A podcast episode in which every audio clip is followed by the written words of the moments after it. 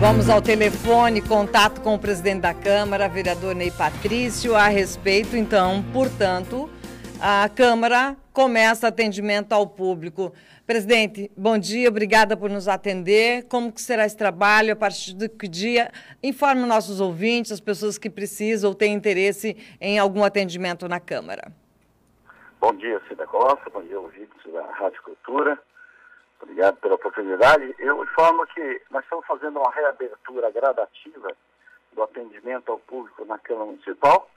Ela esteve fechada totalmente de, há quase nove meses, né? Nós entendemos que a Casa do Povo deve, mesmo com as restrições é, das orientações é, sanitárias, nós temos que deixar aberta ao público. Então, já desde segunda-feira, ela já, nós já está, que nós já, cada vereador já está atendendo seus eleitores e, e cidadãos, e fazendo reuniões, os, os, convidados já estão recebendo seus gabinetes, embora ainda esteja adequando e ajeitando alguma coisa, porque pegou certamente do, dos outros vereadores que saíram, mas a, a Câmara já está funcionando então a partir de segunda-feira e agora ontem é, editamos um ato para regulamentar a forma de como o cidadão vai ter acesso à Câmara. Então a Câmara está totalmente, não totalmente aberta, mas está atendendo ao público, porque o cidadão tem que ter acesso à Casa do Povo. E é, seria todos os gabinetes, é, presidente? Todo, é para todos os gabinetes. Embora um ou outro vereador ainda não esteja totalmente pronto para atender. Mas a grande maioria já está pronto e já está atendendo, inclusive, nos seus gabinetes. A avaliação que o senhor faz dessa primeira semana, já com os vereadores empossados, já com é, é, o início dos trabalhos, pelo menos de bastidores, né? Nos bastidores, muita vontade de fazer, de realizar, de cumprir seus compromissos de campanha. Já começam a planejar o, o ano, né? Ainda certamente com uma, uma certa insegurança em função desta evolução da pandemia isso tem atrapalhado muitos brasileiros e não é diferente aqui na nossa cidade, não é diferente em Foz, mas se adaptando a, a, ao novo jeito de fazer as coisas, né?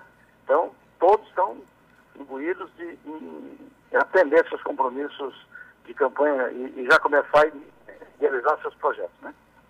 E, é, presidente, a gente já viu até que no dia 11 teremos a primeira sessão extraordinária. Será extraordinária isso?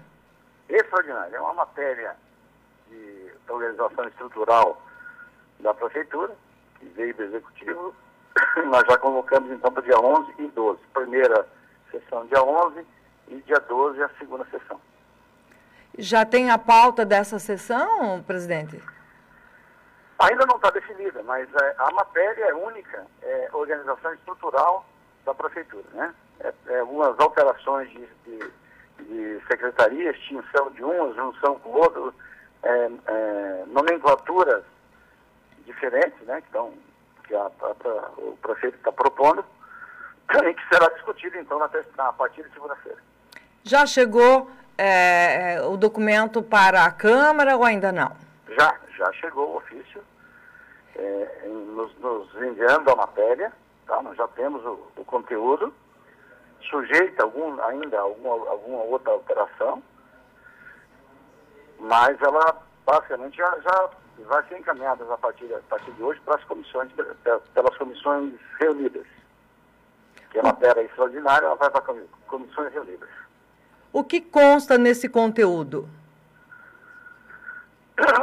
O conteúdo, ele trata basicamente de uma alteração estrutural de secretarias da prefeitura, e de alocação de diretorias, que era de uma e passa para outra.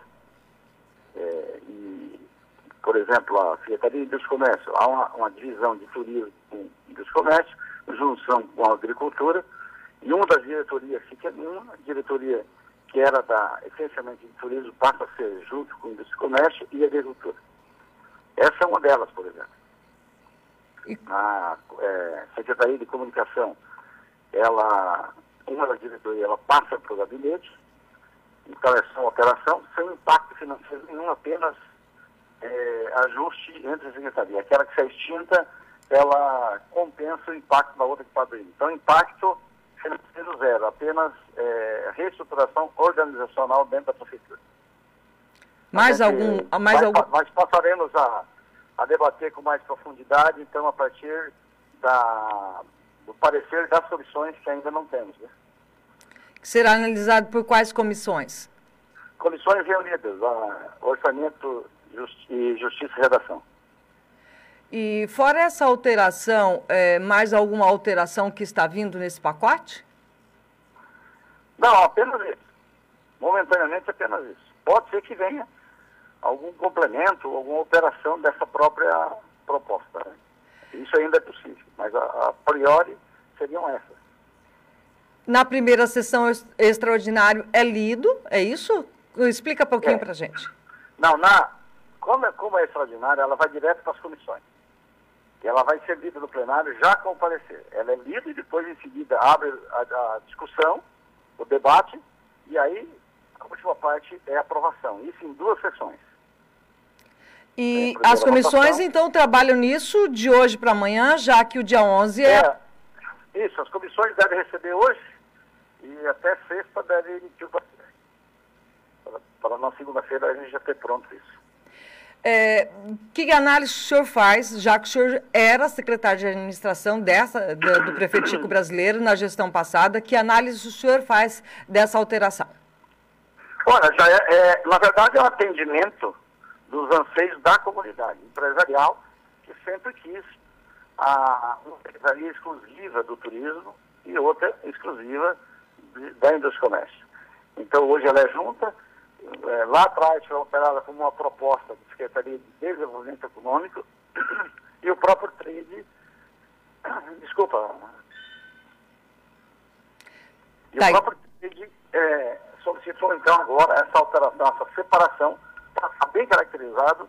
O principal motor econômico da cidade, tratado como turismo, indústria comércio, um outro segmento econômico que é importante para a cidade, mas que deve ser tratado também separado. Então, é nada mais que uma, uma, um atendimento à reivindicação da, do próprio empresariado, da própria comunidade da cidade.